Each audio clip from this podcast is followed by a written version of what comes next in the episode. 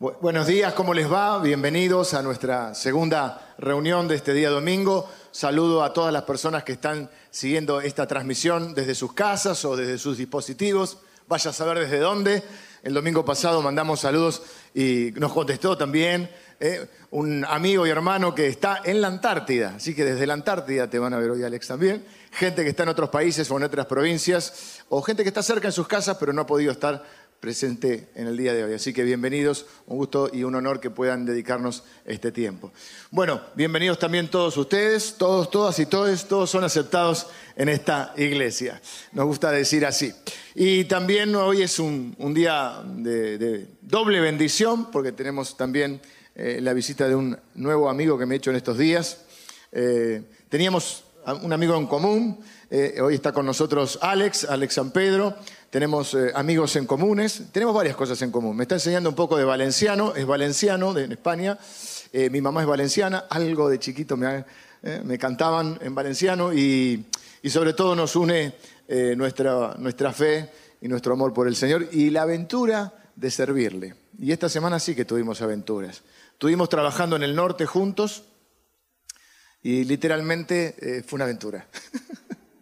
Y aprendí en, estos, últimos, en este último mes que creo que es el Espíritu de Dios, ¿no? Pero hay gente que uno recién la conoce y parece que la conociera de toda la vida.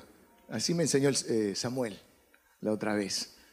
Es decir, que puedo decir que tengo eh, un amigo de toda la vida que conocí la semana pasada. ¿Eh? Y bueno, en esta aventura de servir a Dios, nos contó que no solo está construyendo este, el reino de Dios, sino que está construyendo literalmente o ampliando. Tenían como nosotros la iglesia, eh, la capilla pequeña, la iglesia, y va a quedar como iglesia de niños y están construyendo un nuevo templo. Y, nosotros hemos tenido ese privilegio, y no todo el mundo en, en su vida, en su transitar cristiano, tiene el privilegio de hacerle casa al Señor. nosotros hemos tenido ese privilegio. Y ahora tenemos una nueva oportunidad de sumarnos a, lo que están haciendo allí en España, Casa para el Señor. Así que como iglesia nos vamos a sumar, eh, vamos a poner, eh, no vamos a, ellos están construyendo, nosotros vamos a poner algunos ladrillos eh, para tener ese privilegio de decir, somos parte de la construcción del templo allí en Valencia. Así que cierra por todo, a mí me cierra por todos lados. Y, este, y es un honor tenerlo. El primer servicio lo disfrutamos, disfrutamos la palabra, fue una bendición como nos gusta a nosotros, bien cristocéntrico. Bueno, pasamos un momento genial, así que estoy seguro que lo mismo va a pasar en esta reunión. Alex, venite y como si fuera tu iglesia.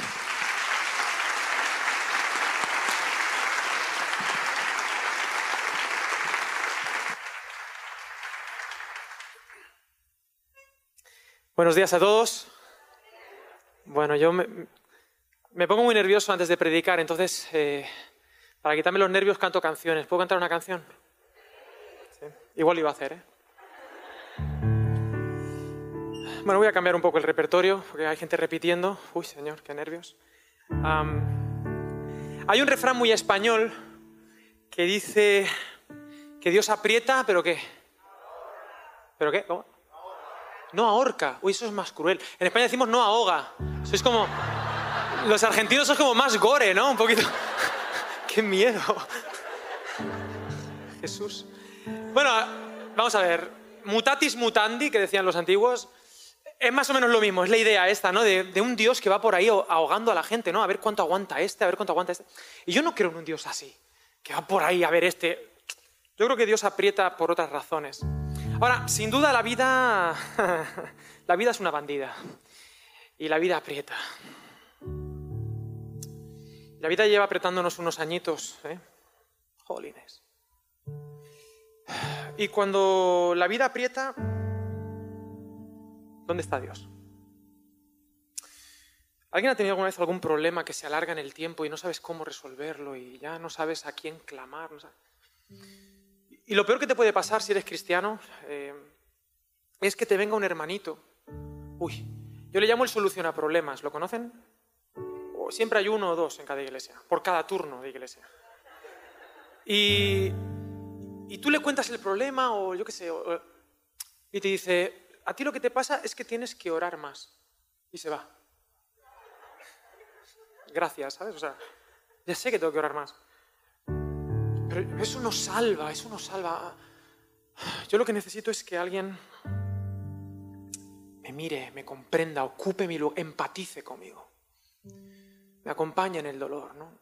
Y esta canción se titula Vaso roto y expresa un momento un poco complejo de mi vida donde yo estaba con ganas de tirar la toalla, ¿se entiende eso? Y eh, a esa gente que me da consejos baratos que se vayan, o sea, no, no quiero saber nada de ellos. La vida es mucho más compleja y ¿dónde está mi esperanza cuando la vida aprieta, no? Bueno, de eso va, vaso roto.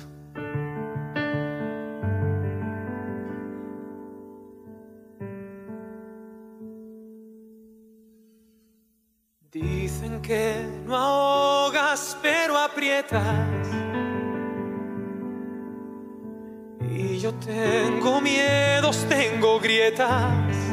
Demasiadas las preguntas, demasiados los que hablan sin saber que se vayan donde quieran. Tú siempre me hablabas de un padre que no vino a juzgar a nadie, que solo aprieta cuando abraza y que acepta los don nadie, como yo, no te vayas si me quieres. La única esperanza de este vaso roto es escuchar tu voz, aunque sea solo un poco. Una frase tuya a mí me basta, mi pecado me desgasta, toma el fango de mi alma, dale forma y dame calma.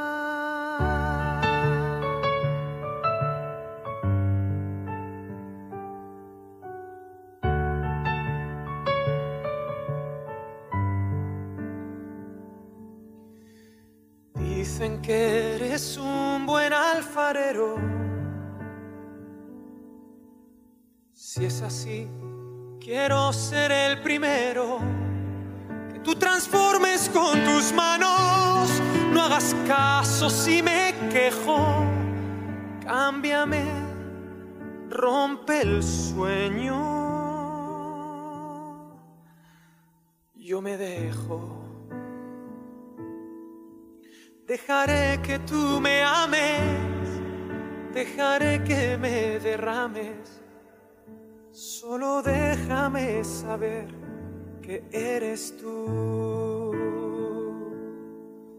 Dejaré que tú me ames, dejaré que me derrames.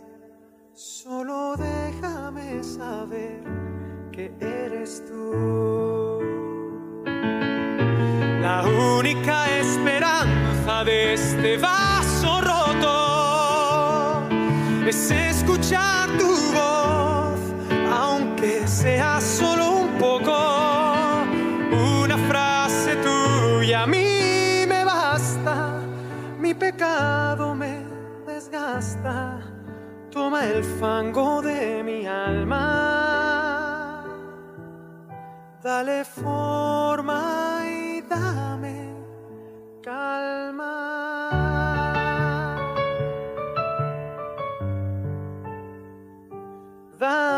Calma.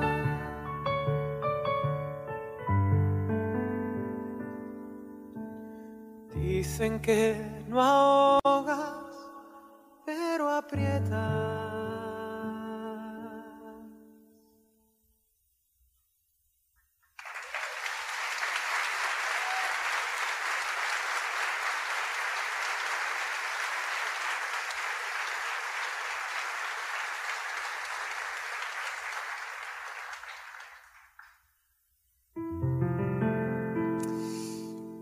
Cantar. ¿Puedo cantar alguna canción más? Igual lo iba a hacer, ¿eh? Pero igual canto más de, de dos. Hay tiempo, ¿no? Vale, vale. Mira, esta canción es muy antigua, la compuse en mi adolescencia. Yo soy un friki de, de Marvel, ¿sabes? De, de fe cómic. ¿Hay algún hermano en la fe de, de Marvel? Vale. Eh, Lo que mucha gente no sabe es que el relato de los héroes está inscrito en el corazón de cada uno de nosotros. Los antropólogos de la sala esto lo saben. Todos los superhéroes buenos son huérfanos. Todos. Porque el ser humano es el huérfano cósmico y ha olvidado quién es. Y hasta que no se encuentra con su padre, como le dijo Mufasa, recuerda quién eres.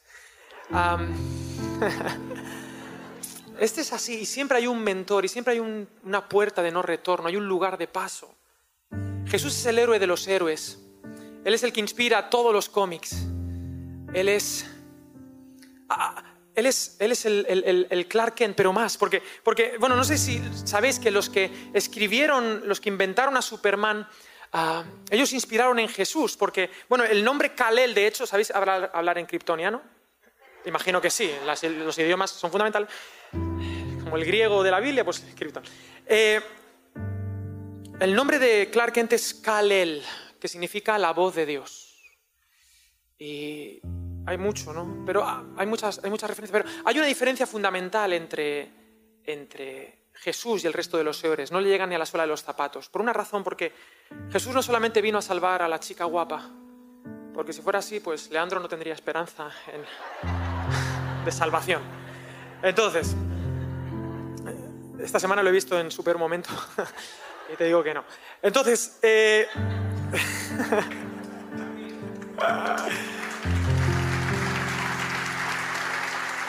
y esta es la manera de congraciarse con la congregación, haciéndole bullying al pastor.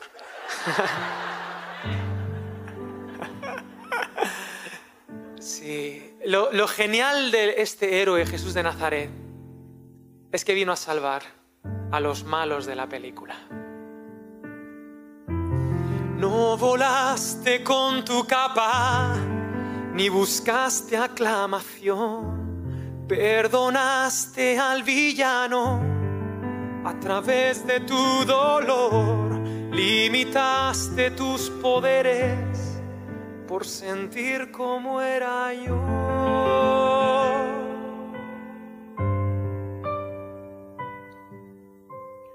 Tú eres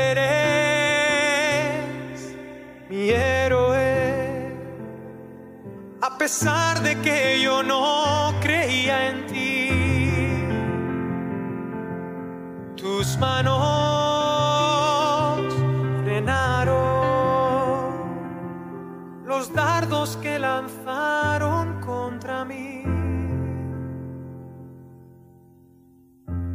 Tu mirada traspasaba la pared del corazón y tus pies no resbalaban ni en el mar ni en la crucifixión y con tu voz paraste el viento, me ofreciste lo que siento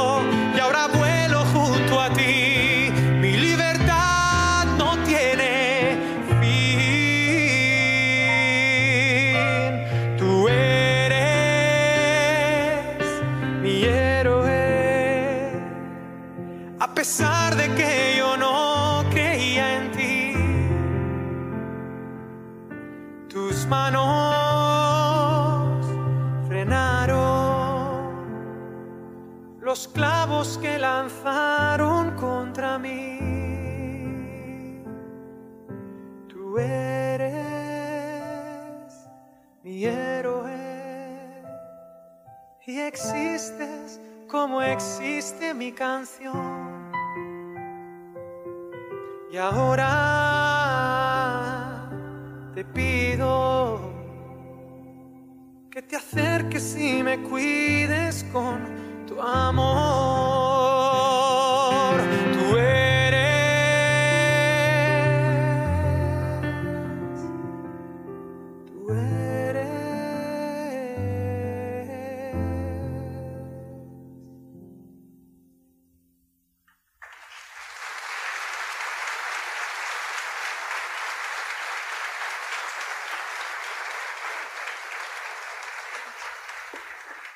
¿Una más? No soy, vale, va. ¿Qué te crees? ¿Esto es un piano bar o algo? ¿Qué?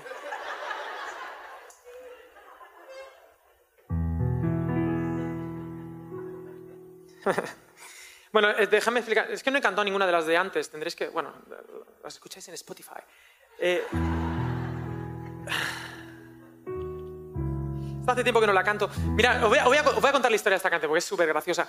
¿Sabéis que el mundo, no sé si es la primera vez que llegas a una iglesia evangélica, pero el mundo evangélico es súper simpático, o sea, súper gracioso. Y el mundo en general, ¿no? Pero aquí, como estamos en el mundo, pues reflejamos lo que, lo que hay. Y a veces cuando a uno le presentan, ¿no? O sea, tú vas a un evento muy grande, entonces tú, tú te, se creen que eres la última Coca-Cola del desierto, ¿verdad? Que eres la última gasolinera que queda.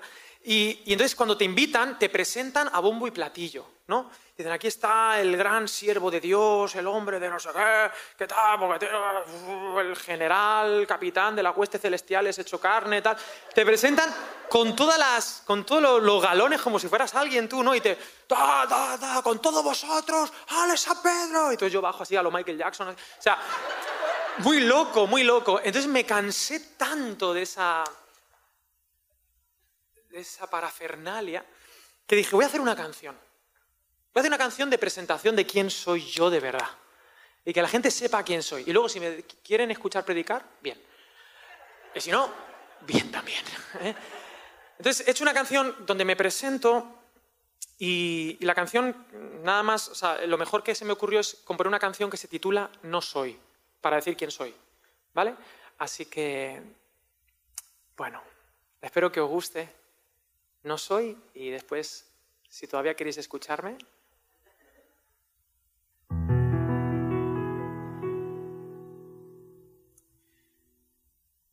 No soy un hombre bueno, ni el gran siervo de Dios, ni lo que ve en mí mi perro y este escenario quizá es una prisión. No tengo millones de poesías, ni millones en el testamento vital. A veces solo escribo tonterías, no soy un genio, ni el nuevo Marcos Vidal. Yo soy tu hijo perdonado,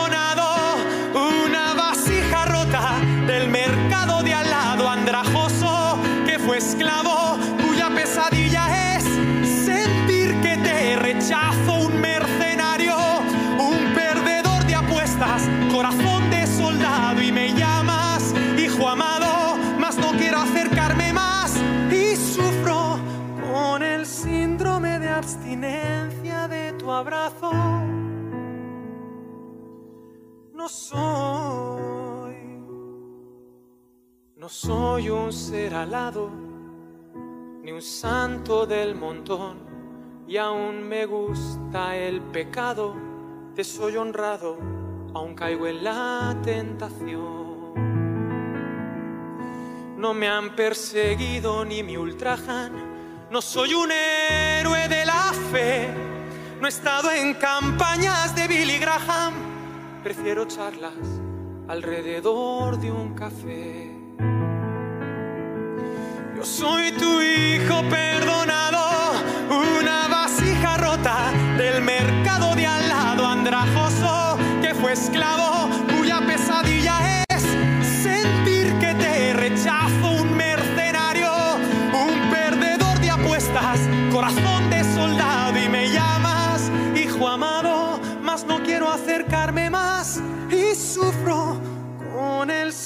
síndrome de abstinencia de tu abrazo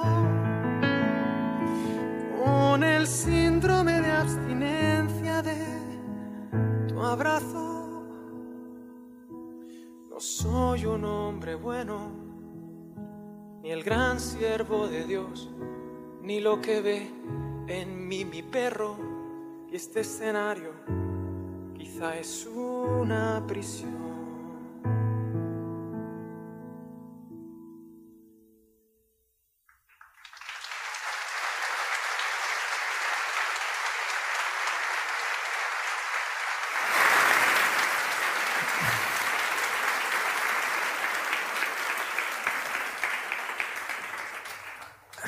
No estoy tan mal, ¿vale? Es que los músicos somos como muy. nos da bajón y luego subidón. Somos un poco montaña rusa. Pero bueno, em, hasta aquí puedo estar, ¿no? Para los televidentes. Eh, estoy muy contento de estar aquí, la verdad me siento como en casa en más de un sentido. Cada conversación que he tenido con Leandro me he sentido más parte de esta iglesia.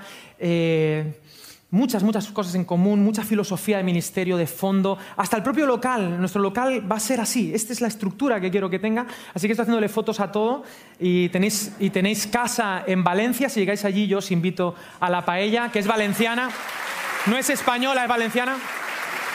Cuidado con las herejías. Y bueno, estoy muy contento de, estar aquí, de verdad, de verdad. No lo digo, eso se dice mucho, qué privilegio, tal, no sé. Pero, pero de verdad, de verdad, de verdad, eh, para mí es, es, jugar en casa. ¿eh? ¿eh? por otro lado, bueno, me llaman Alex San Pedro, pero yo no me llamo así. Esto sí que para mí es importante. Quiero hablarte de corazón a corazón. Alex San Pedro es mi nombre artístico, como Alejandro Sanz, que no se llama así, en verdad. Se llama Alejandro Sánchez. ¿Quién compraría un disco a Sánchez?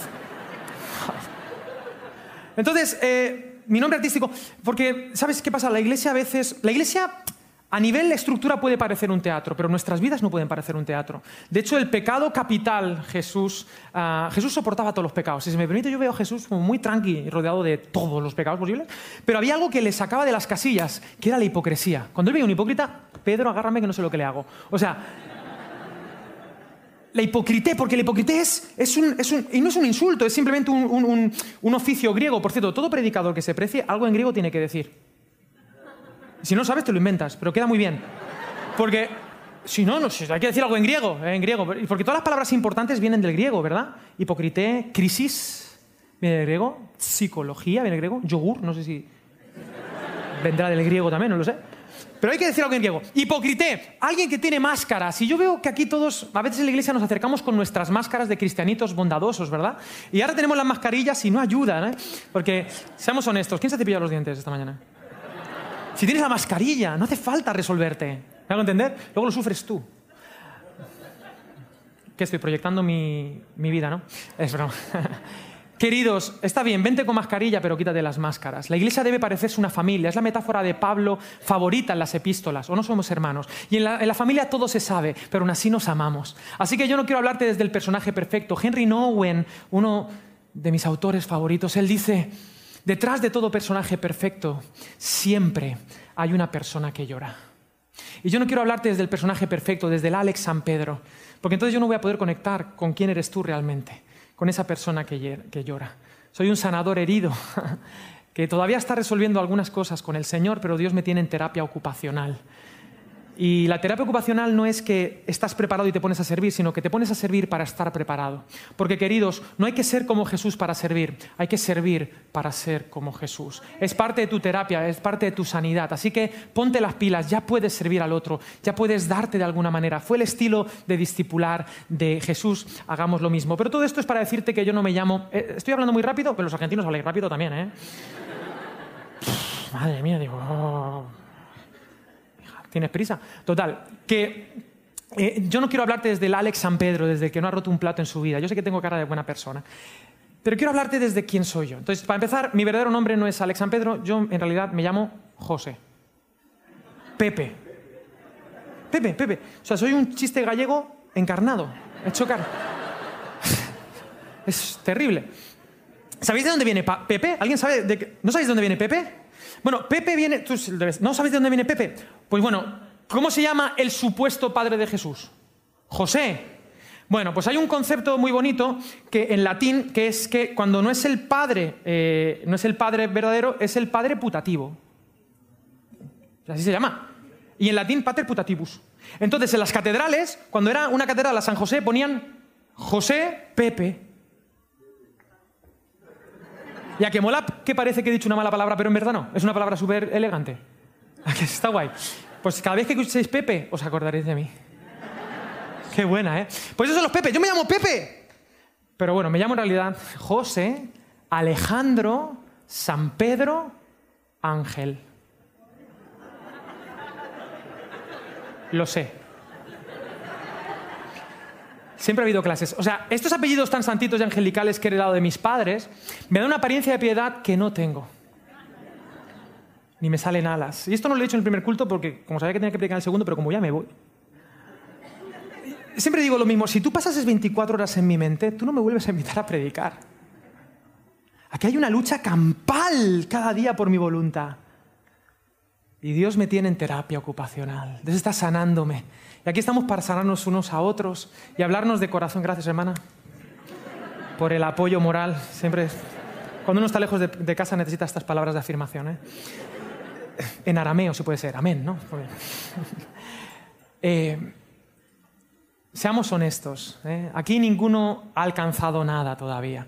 En mi iglesia local, Valencia, decimos esta, esta frase que creo que es verdad. Dios te ama tal y como eres, sino por cómo deberías ser.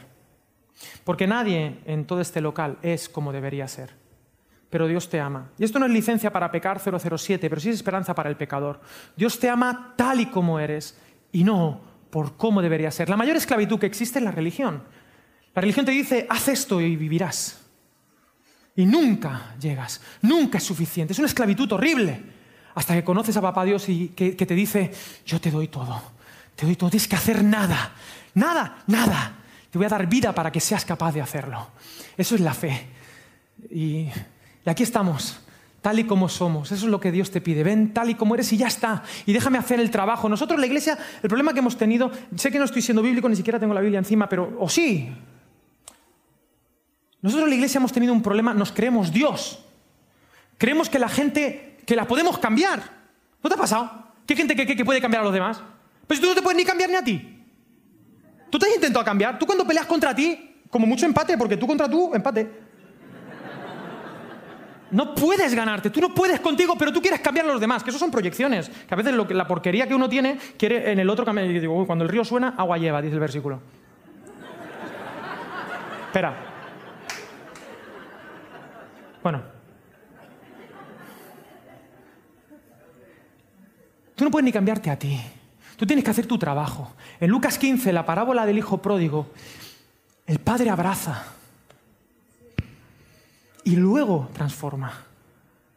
Nuestro trabajo no es cambiar a la gente, es aceptarla en el nombre de Jesús, con el amor eterno de Jesús. Y no hagas el trabajo del Espíritu Santo, que es convencer de pecado, justicia y juicio. Eso tú no lo puedes hacer. Eso tiene que hacer Dios con cada uno de ellos. Y cuando tú llegas a la vida de esa persona, ¿tú te crees que Dios te está esperando a ti para trabajar en la vida de la gente? ¿Pero qué dices, tío? O sea, Dios ya está trabajando. Perdón, que me, es que pienso que estoy en Valencia, ¿sabes? ¿Unas tapitas ahora o qué? Para la gente. Total. Dios está trabajando antes de que tú llegues. Y Dios seguirá trabajando en esa persona cuando tú te vayas. Dios no hace acepción de personas, queridos. Que esta iglesia sea una iglesia que entra en el proyecto de Dios con las personas. ¿Vale? Es súper importante. Deja que el Espíritu Santo haga su faena, su trabajo, y tú haz el tuyo, que es abrazar. Y es en ese abrazo, en ese espacio de confianza donde la gente va a decir, Padre, he pecado contra el cielo y contra ti. Pero mientras no les abraces, jamás tendrán el poder para decir perdón. Porque el Evangelio no es pídele perdón y Dios te perdona. Eso no es verdad, eso lo dicen los musulmanes, Allah Akbar. El Evangelio dice, Dios te perdonó, por eso le puedes pedir perdón. Otra cosa es que tú vivas en la mentira de que Dios no te ha perdonado. Pero en el eje central de la fe no está una serie de normas que tienes que cumplir. En el eje central de la fe está Dios reconciliándose al mundo consigo mismo, no tomándoles en cuenta a los hombres que no toma cuenta, borrón y cuenta nueva, nos reconcilió. Eso es lo que hay en el eje central. Un Dios que se derrama por amor por nosotros. Y que no espera a que le pidas perdón para perdonarte. Es cuando tú eres consciente de que Él te perdonó ya, fuera de ti, hace dos mil años en la cruz del Calvario, es entonces que eres capaz para decir, ya perdonado, Padre, Padre, perdóname. Esa es la clave del Evangelio, Señor Jesús. Bueno, y te hablaría del hijo pródigo y de todo, pero estoy hecho un caos. El hijo pródigo, ¿sabéis la historia del hijo pródigo, no? Este padre que está esperándole. Es que iba a hablarte de la oveja, ahora dijo pródigo, Señor, que el problema es no tener la Biblia. El padre estaba allí esperando. El hijo pródigo, versículo 17, volviendo en sí. ¿Os acordáis que estaba embarrado de cerdos? ¿Cómo se dice aquí? ¿Cerdos, chanchos? ¿Cómo se dice? Cerdos, cerdos. cer- Sí, porque yo predico así, ¿eh? Yo digo zapato, zozobra, Zaragoza, etcétera, etcétera, etcétera. Entonces, embarrado de cerdos, dice, volviendo en sí, lo había perdido todo, había malgastado la herencia, la vida. Pero volviendo en sí, me encanta, porque volviendo en sí, ¿qué significa? Volviendo en sí significa que todo lo que hacía antes no era en sí. ¿Era dónde? En do. Y este me ha dolido hasta a mí, ¿eh? Dios. Pero lo hago por vosotros, ¿eh? Es una humillación de mi humor para que jamás lo olvidéis. Tengo el corazón de Dios, o humillándose a sí mismo. Total. no, lo hizo fuera de sí. Esto es muy interesante para la visión del cristianismo eh, que a veces se tiene. Porque a veces se plantea que la fe es un dejar de ser uno mismo. Pero yo no veo en la escritura eso. Yo en la escritura lo que veo es que cuando uno se encuentra con Dios, ahí es que uno es uno mismo. Descubres quién eres de verdad. Por eso el Nuevo Testamento está todo el tiempo repitiendo en Cristo, en Cristo. Tú no sabes quién eres hasta que seas abrazado por Jesús de Nazaret. Tú no vas a descubrir tu potencial, tu verdadera identidad, hasta que papá te diga, como Mufasa, recuerda quién eres. Se te ha olvidado, volviendo en sí. Vivimos fuera de nosotros.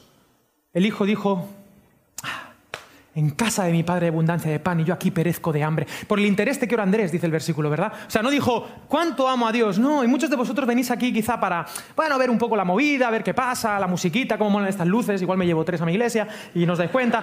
Pero, ¿lo he dicho? Vale, entonces, eh, aquí a oler, y a veces por, el pan, pero el, el amor de Dios, C.S. Lewis dice que nuestro amor por Dios es un amor necesidad, ¿no? Como que, pero el amor de Dios es un amor puro.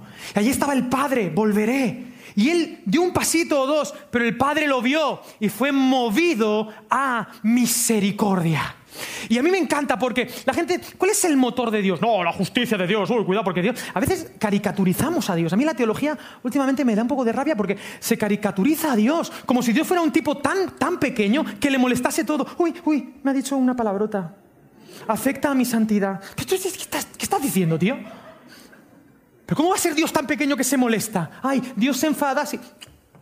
Uf, cachila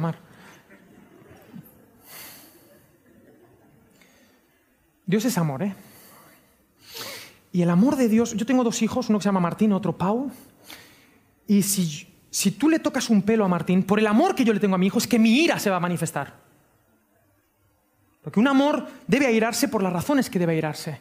Pero Dios no está todo el tiempo molesto. Lo que mueve a Dios es, fue movido a misericordia. Y es el mismo Padre, es el mismo buen samaritano. Los dos, cuando ven la necesidad, son movidos a misericordia. Porque Dios, dice Walter Casper, Dios es misericordia. ¿Qué es la misericordia? Corazón por el miserable. Y si tú juntas tu vida con el amor de Dios, no hay otra solución que perdón, que misericordia. En el hebreo, rahumim, rahum, rahum, lo que siente una mujer embarazada, hay alguna, no voy a decir una mujer embarazada qué, pero alguna mujer embarazada por aquí habrá. Pues lo que sientes cuando tienes a tu bebé dentro, es lo que siente Dios cuando ve a las personas. Y no se puede estar quieto. Fue movido a misericordia. Y entonces dice que lo vio, corrió. Y en aquella época un padre de familia no corría. Era un hombre, un hombre bien, bien, bien puesto, era un hombre que tenía mucha calidad. Y lo que, había, lo que había hecho ese hijo pequeño era una afrenta contra el apellido, contra los San Pedro. Y no merecía. Había una costumbre en aquella época de que si tú habías eh, mm, humillado a la familia, le habías quitado el honor a la familia, ¿sabes qué pasaba? Si tú querías volver a la familia, te hacían una- una- un jueguito. Un jueguito. No sé si aquí en la escuela, ¿cómo se dice cuando tú hacías una fila de gente y pasaba, pasaba uno y tiqui, tiqui, tiqui le pegabais? ¿El gallinero? Bueno, en España decimos la cobeta o tal, pero el, el concepto es el mismo, es bullying, pero a pegarle, a pasar un, un- a pasar un de esto, ¿no? Pues bueno, en aquella época era lo mismo, nada nuevo bajo el sol, pero con piedras. Toda la aldea hacía una fila, o sea, tú quieres volver, paga. Entonces le daban piedras y era un jueguito porque podía haber dos finales. Una, eh, podías pasar y si pasabas te volvíamos a aceptar. Si te quedabas a mitad de camino y te caían unas cuantas, te morías, pues no pasabas. Esas son las normas. Pero el padre lo vio. ¿Y sabes qué hizo?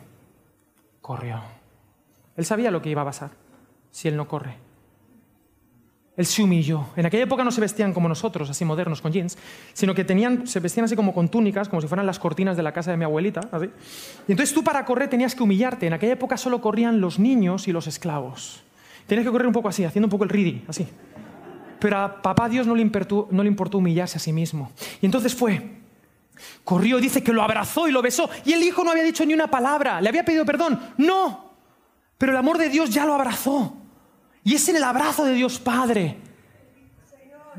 es en el abrazo de Dios Padre que el Hijo se empoderó para decir, Padre, he pecado contra el cielo y contra ti, ya no soy digno de ser llamado tu Hijo. Y él tenía ensayado el discurso, él iba a decir, hazme como uno de tus jornaleros, pero Dios no va buscando esclavos. Y Dios le paró la conversación. Dice, para un momento, yo no estoy buscando esclavos, yo estoy buscando hijos.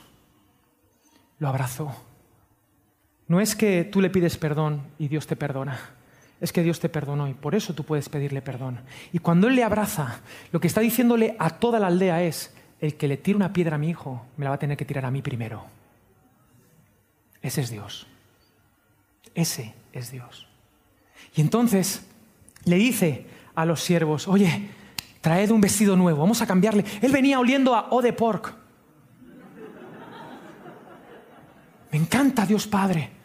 Porque Dios Padre acepta y después limpia. Cuidado con esta idea. Queremos una iglesia pura. ¿Tú te has visto? ¿Y qué si yo hubiera sido el padre, ¿sabes qué hubiera hecho? Hubiera visto al niño a lo lejos, digo, pero este, este andrajoso, sucio, barbudo. ¿Pero tú de qué vas? Vete para allá, vete a darte una ducha y luego hablaremos, luego hacemos el jueguito y luego a ver si entras. Eso hubiera hecho yo. Ahora, ¿qué vienes? Lo has malgastado todo. Así es como nos tratan, ojo por ojo y diente por diente. El que la hace, la paga. Y, menos mal que en Lucas 15 no aparece la madre, porque si aparece la madre tenemos 500 hojas más del Nuevo Testamento. Yo creo que Jesús dijo, vamos a dejar de lado a la mamá, que me voy para Capernaum y llego tarde. O sea, ojo, No.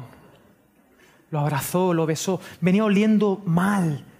Porque Dios acepta y luego transforma. En, la aceptación está la transformación. Entonces sí, he dicho que Dios te ama tal y como eres y no por cómo deberías ser. Pero también hay una realidad. Dios te ama tanto que no te va a dejar como estás. Como un buen padre. Un buen padre no quiere que su hijo se quede tal cual. Quiere que crezca a su imagen. Así es Dios contigo. Dios te ama tanto que te acepta tal y como eres. Pero te ama tanto que se ha propuesto. Esto es increíble. Yo yo con Jesús, te ama tanto que Él cree que tú puedes ser como Jesús. Yo, yo a veces me miro y digo, yo no creo que pueda ser como Jesús, pero Dios sí lo cree. Y de hecho Él lo va a terminar. En esta tierra, o como decía Máximo Décimo Meridio, el capitán de las tropas del norte, Gladiator, en esta tierra o en el más allá, Él me va a hacer como Jesús. Estoy convencido de eso. Él cree que yo puedo ser como Él. Es en esa esperanza, no en la fe que yo tengo en Él, sino en la que Él tiene en Él, para trabajar poderosamente en mí. Es muy loco el cristianismo, ¿eh? Es que no hay que hacer nada, solo hay que decir sí. Sí. Un gran sí a Dios, eso supone decirle no a otras cosas. Y ahí está. Le cambia el vestido, le pone anillo de la herencia, todo lo que había desperdiciado. Tú crees que ya vas tarde, que has perdido la herencia, que has malgastado tu tiempo, pero Dios puede volverte a dar el anillo de la herencia. Y te puede dar nuevos zapatos, porque iba descalzo, pero solo van descalzos los esclavos. Él te pone zapatos a tu talla. ¿Qué gastas el 43? ¿Qué tienes una barca en lugar de un pie? No importa.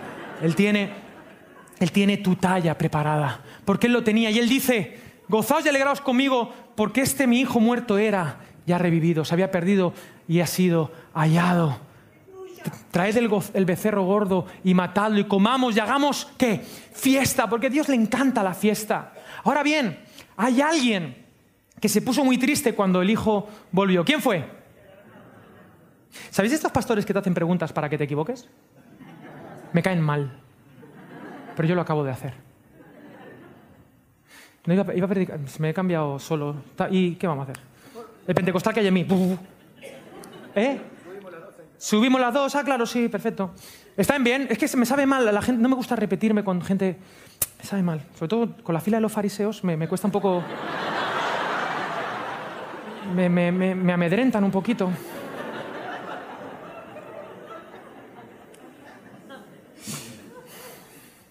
No, no es el hermano mayor? El hermano mayor no se pone triste, el hermano mayor se enfada. Porque los hermanos mayores nos enfadamos. Nos creemos más justos que Dios. Porque la misericordia de Dios huele a injusticia. ¿Pero cómo es posible? Yo estoy aquí trabajando todo el santo día, rompiéndome el lomo, para que venga este que ha gastado su dinero en prostitutas. Este tu hijo, ni siquiera dice mi hermano, tu hijo.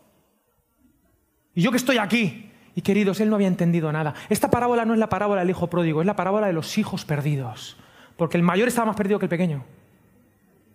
El mayor estaba más perdido que el pequeño. Él quería ganarse el amor. El amor no se gana, el amor es un don, es una gracia. Y la parábola terminará con el hermano mayor fuera, el que supuestamente creía merecer mucho, fuera, y el hermano menor dentro. Y el, y el, padre buscando lo que se había perdido, porque también hay gracia para los hermanos mayores. Y en cada uno de nosotros hay un hermano mayor y hay un hermano menor. Todos queremos ser el pequeñito, ¿verdad? Pero bueno, es otra historia. Como me caen mal los hermanos mayores. No, ¿sabéis quién se pone triste? El becerro.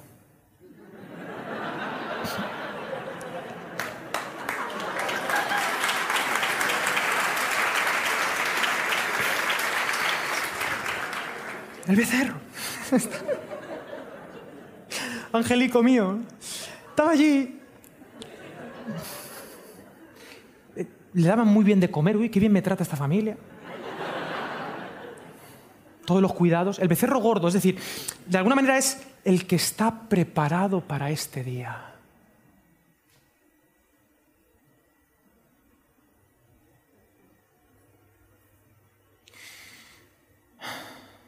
Dios es bueno, pero Dios es justo. Y Dios te ama tanto que no puede dejarte fuera de casa. No sabe, porque Él es amor. Él ama. Pero tú has roto muchos platos. Y si tú no lo pagas, otro lo va a tener que pagar, otro inocente. Y tú puedes ver el amor del Padre abrazándole, pero a la vez ves la firmeza de este patriarca diciendo, traedlo y matadlo. Y ahora yo quiero que tú imagines quién está contando esta historia. Esta historia la está contando Jesús de Nazaret. Y él sabe que en esta historia él es el Padre que va a buscar, sí, porque yo soy en el Padre. Pero Él también va a ser el becerro, que va a tener que morir para que podamos alimentarnos tú y yo, para que podamos hacer fiesta. Porque Dios es bueno, pero Dios es justo. Y en la cruz, aquel Cordero de Dios que quita el pecado del mundo, Jesús de Nazaret, Dios hecho hombre, tuvo que pagar para que los hijos pródigos que estamos aquí sucios, podamos ser abrazados por Papá Dios y podamos ser recibidos en su casa y comamos pan. ¿Tiene sentido para ti esto que estoy queriendo decir a pesar de mi acento?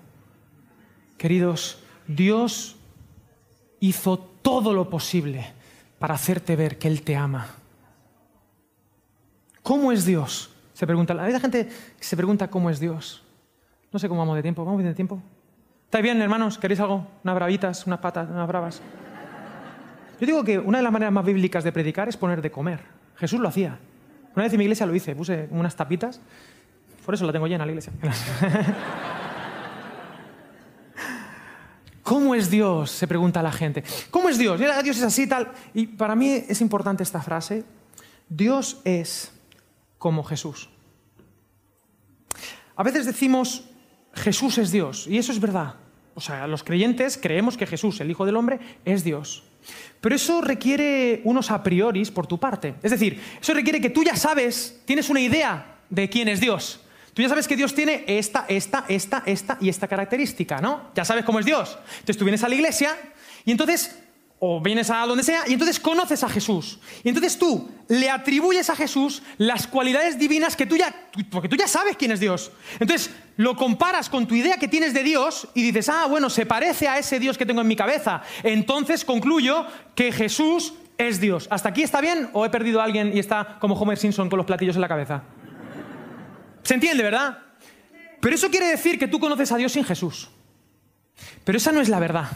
La verdad que dice el texto es que al Padre nadie le ha visto jamás. Sin Jesús estamos ciegos y sordos de Dios. Nadie. La verdadera espiritualidad solo puede ser a través del Hijo. Quien tiene al Hijo, tiene la vida. Muéstranos al Padre tanto tiempo. Estoy contigo, Felipe, y no sabes que yo soy en el Padre. Él es el camino, la verdad, la vida. ¿Quieres saber cómo es Dios? Queridos, mira a Jesús. Jesús es la manera humana de entender a Dios. Es la única espiritualidad válida. Llevamos toda la semana hablando de esto. Jesús es la única, es el único, es verdad, y es verdad. Hay muchos caminos para llegar a Jesús, tanto como personas. Y tu camino es válido para llegar a Jesús, con tus circunstancias, tus heridas, tus taritas, tus movidas, tu culpabilidad. Pero quiero decirte algo en el nombre de Jesús. Él es el camino hacia el cual tu camino estaba yendo. Él es la verdad.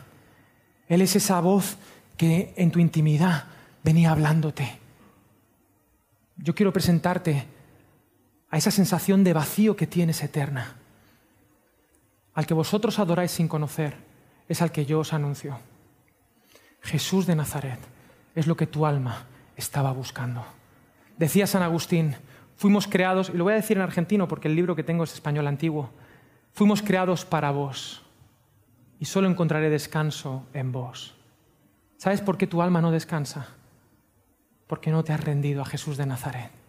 Pero en Él te descubrirás. ¿Tiene sentido para ti, querida familia? Sí. Entonces, simplemente quiero terminar con, una idea. Me gustaría poder cantar alguna canción más. Hoy estoy haciendo un poco diferente. ¿Está bien? ¿Sí? ¿He sido bíblico o qué? ¿Maso? Dios es amor. No sé cómo vamos de tiempo. Bueno. Y sigo con la prédica, pero ahora la voy a, la voy a cantar. ¿Te parece?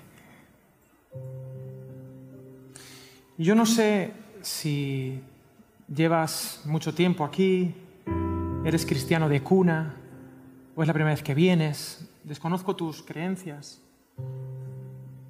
pero quiero decirte que, que Dios te ama tal y como eres y no por cómo deberías ser, que Dios no hace acepción de personas.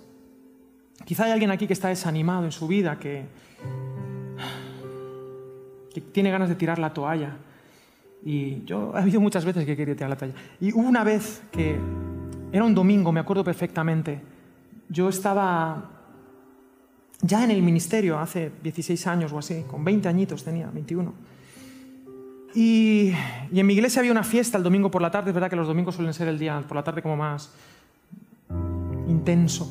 Y ese domingo por la tarde yo venía de un retiro y venía quemadísimo, venía, tenía ganas de tirar la toalla. Me había desanimado tanto, tanto, tanto.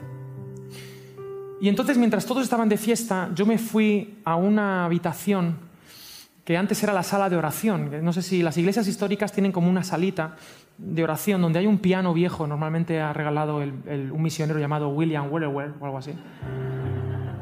Es típico piano clavecín. Y yo me senté delante de ese piano desafinado con las teclas amarillas, que se estaba comiendo la carcoma. Y empecé a decirle al Señor, Señor, no puedo más empecé a quejarme delante de Dios. Y yo sé que tú me dirás, Alex, la queja es pecado, ¿no? Pero digo, pero más pecado es tener queja y ser un hipócrita delante de Dios, doble pecado. Entonces yo me quejo y me ahorro un pecado, ¿de acuerdo? Esas son mis matemáticas espirituales. Y, y me quejaba por tres razones, por tres. Estaba cansado de tres cosas. En primer lugar, estaba cansado de mí. No sé si te pasa, a la vejez viruela, que dices, pero ¿por qué soy así todavía? ¿Quién me librará de este cuerpo de muerte? te, fallas a ti mismo constantemente, ¿no? Y, y estaba cansado de mí, número uno. Número dos, estaba cansado de los demás, de los hermanitos. Porque uno, uno se cree que aquí todos son buenos y resulta que el Evangelio dice que todos son malos. Pero tú no lo sabes, pero son tan pecadores como tú y te fallan y te hieren cansado de mí, de los demás. Y en tercer lugar estaba cansado de Dios. Porque yo le decía a Dios, si tú eres todopoderoso y bueno, ¿por qué no me cambias? ¿Por qué no nos cambias a todos? No sé si te ha pasado esto alguna vez, que te has cansado de... te has desesperado. Ahí estaba yo y, bueno, simplemente estaba orando ahí delante. De alguna manera hice mías las palabras de aquel padre desesperado. Creo. Ayuda a mi incredulidad. Creo. Quiero creer que creo. Y me quedé esperando a papá. Y claro, esto te lo puedes creer o no, ¿de acuerdo? No me conoces de nada, solo es un ratito aquí en el escenario, pero esto fue lo que me pasó. Yo estaba allí orando aquella tarde domingo y en ese momento yo puse las manos en el piano y mi Señor me cantó esto a mí. Te lo quiero cantar a ti no, no porque crea que yo tengo nada que decirte, pero sí porque sé que Dios es Padre y Él no hace excepción de personas. Y ya seas un hermano mayor o un hermano menor, Dios puede hablarte hoy. Y decía Oswald Chambers que se aprende más con cinco minutos de escuchar y obedecer que con miles de horas de estudio. Así que quiero invitarte a que abras la ventana de tu vida, seas quien seas, estés donde estés, lejos, cerca, en medio del barro, no sé, o en el abrazo de Dios, o enfadado con Dios, y que te des una oportunidad, porque la voz de Dios es la única esperanza que tenemos en esta tierra. Yo no sé tú, pero yo estoy cansado de, las voces, de las mías, de las ajenas. Y mientras canto esta canción quiero pedirte que en oración escuches lo que Dios tiene que decirte a ti en esta mañana. Esto fue lo que me cantó mi Señor aquella tarde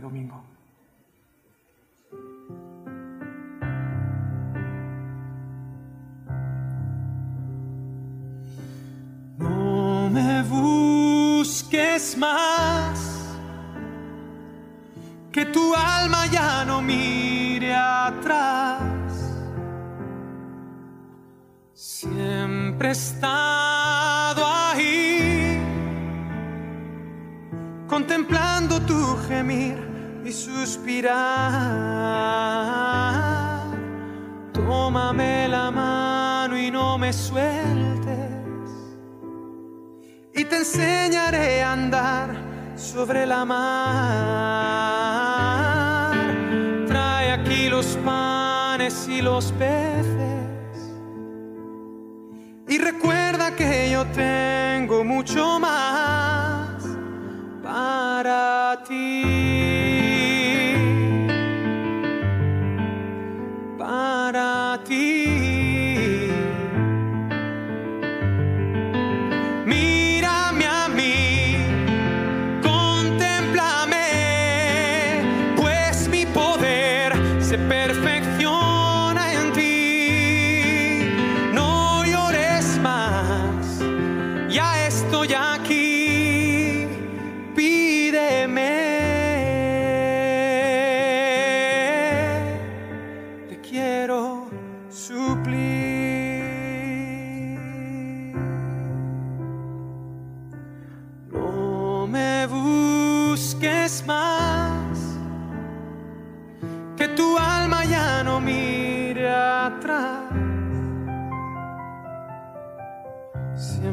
estado ahí,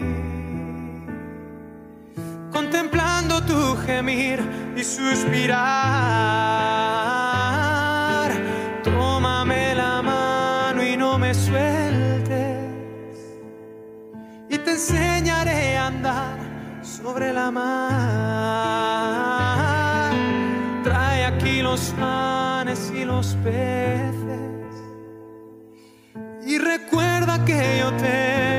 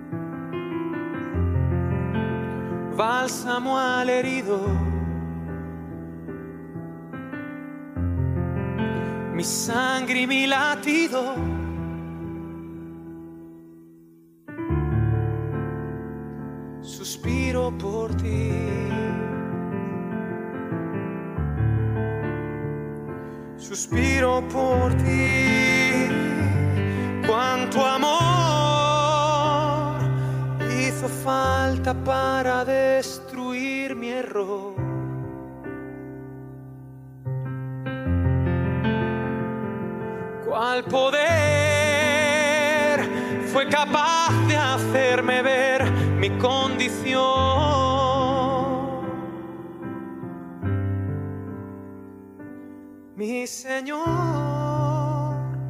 solo tú viste en mí una razón.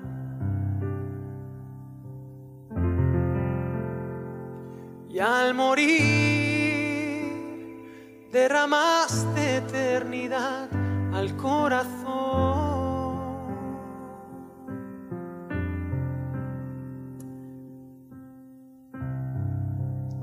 Mucho más importante que conocerte a ti mismo es conocer a Jesús, conocer a Dios. La razón de tu existencia es Él, es por Él y para Él. Y tú no sabrás quién eres hasta que te encuentres con Jesús. Porque la gente no lo sabe, pero todo ser humano ha nacido para ser perdonado por Jesús. Y corren el riesgo de vivir eternamente en la mentira de que Jesús no les perdonó. Y tú y yo tenemos un trabajo inmenso de decirle al mundo el perdón de Dios, que es el reino de Dios. Porque el reino de Dios es perdón. Todos los que son del reino de Dios son perdonados. En el cielo, todos los que estemos hemos sido perdonados. No hay nadie que no haya sido perdonado en el reino de Dios. Todo es por gracia. Ríndete a su amor. Vale la pena, de verdad. Él se entregó por ti. Entrégate tú a Él. Descubrirás un tú increíble. Descubrirás que aunque eres un amasijo de errores, Dios te ama con locura. Y serás capaz de hacer cosas increíbles, de verdad, sabiendo que tú solo no eres capaz. Porque todo ser humano no lo sabe, pero ha nacido para ser lleno del Espíritu Santo, para ser verdaderamente humanos. El ser humano sin el Espíritu Santo falla, se equivoca. Es como el sistema operativo. Yo lo siento por los que tenéis Android y iPhone. Estoy predicando, ¿eh? Me quedan, tengo cinco minutitos más. Sí, perdón. Bueno, eh, Imagínate que tú eres un iPhone y que te ponen el sistema operativo de Android. ¿Qué es lo que pasa? No funcionas. ¿Por qué? Porque el iPhone ha sido creado para funcionar con iOS. ¿Sí o no? Así es el ser humano. El ser humano está funcionando con un sistema operativo equivocado. Y por eso hierra, peca, se equivoca. Pero si tú recibes el perdón de Jesús, si te encuentras con Jesús, tendrás el sistema operativo para el que fuiste creado, Dios.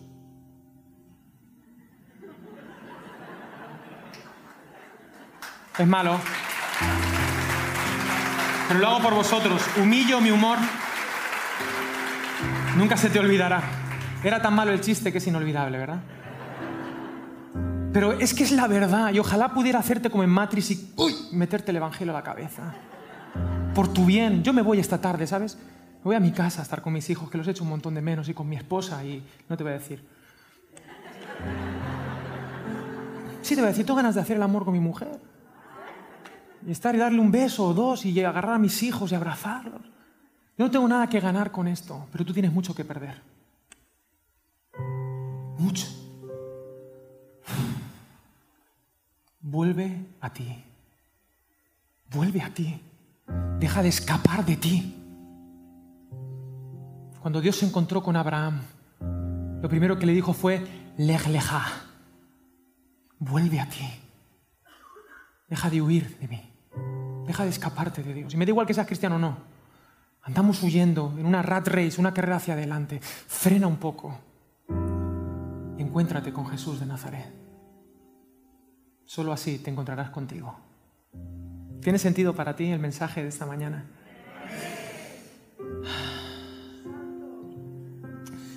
Quiero cantar una canción que, que es muy sencilla.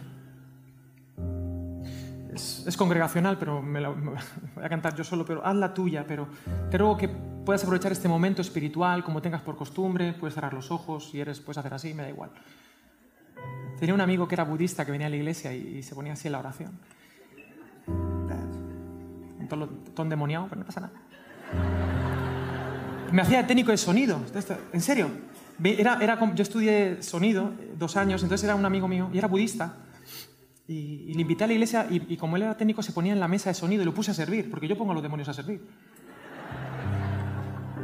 Y, yo me acuerdo, venía a la reunión de oración y, estaba, orando así y... No es broma, en serio, es verdad, ¿eh? Y ahí lo tenía y un día se hizo un llamado de aquellos que se hacían, ¿no? Esos llamados. Y pasó al frente y se convirtió. Y hoy en día es alguien de oración que ora por mí, por mis viajes. Así que ora como quieras, ¿vale? Pero por favor, abre tu ventana a, a Jesús. Seas quien seas. Quítate las máscaras, he comenzado diciendo. Aquí no tienes que demostrarle nada a nadie, porque todos los que estamos aquí estamos reventados. Todos los que estamos aquí venimos con nuestras taritas. Tenemos una cosa en común. Hemos sido perdonados por Jesús de Nazaret. Y eso lo cambia todo. Eso nos hace diferentes, únicos a cada uno. Quítate las máscaras y encuéntrate con Jesús. Canto esta canción y termino, ¿está bien? Se titula Aparto todo. Aparto todo lo que me estorba y te adoro por tu misericordia y me concentro en tu presencia.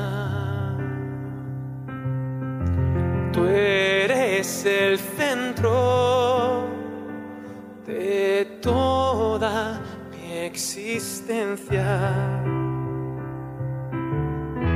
Tú das sentido en la tormenta, te has convertido en nuestra meta, has partido mis caretas y solo en ti mi alma está quieta.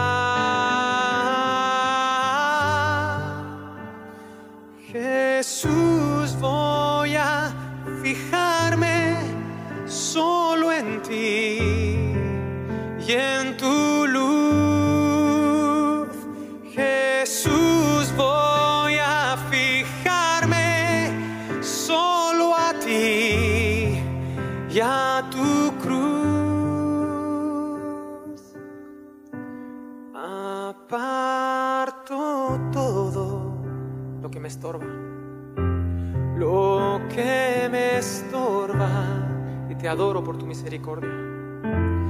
Y te adoro por tu misericordia. Me concentro y me concentro en tu presencia. En tu presencia, tú eres el centro de toda mi existencia. Tú eres el centro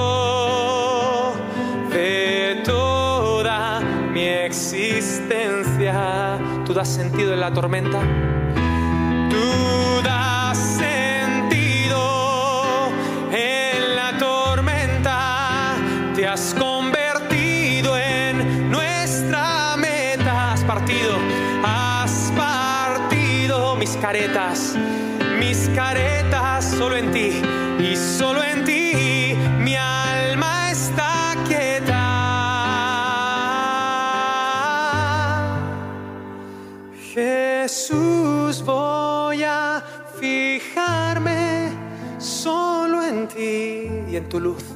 y en tu luz.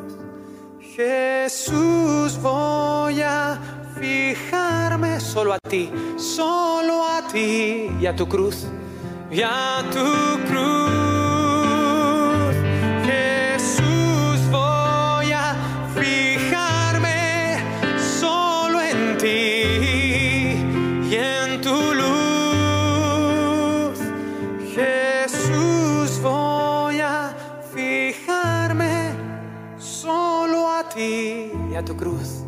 Y a tu cruz.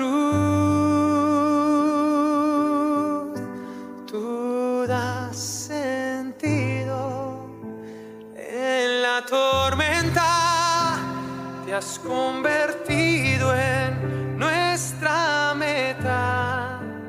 Has partido, gracias Señor, mis caretas y solo en ti mi alma está quieta. Gracias Dios. Te adoramos Señor, te exaltamos. Tú eres el mejor regalo que hemos recibido. Tu amor, tu gracia, tu misericordia, tu persona. Hemos sido creados para tener una relación de amor contigo, Señor, de intimidad, de gracia. Ayúdanos, Señor, a vivir por ti y para ti. Señor.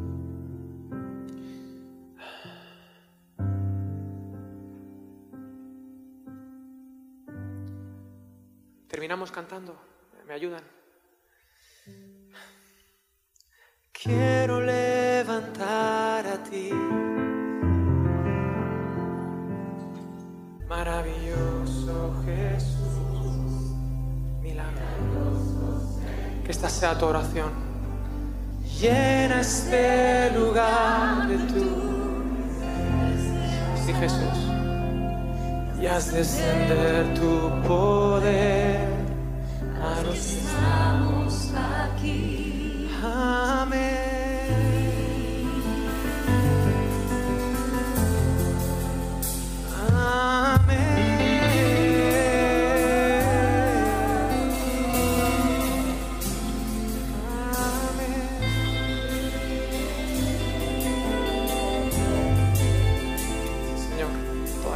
Para ti.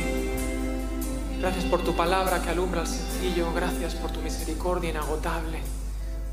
Porque a ti te mueve la misericordia, Señor. Que esta iglesia sea movida también por tu misericordia. Que seamos un reflejo de tu amor, Jesús. Gracias, Señor. Quiero terminar haciéndote un llamado.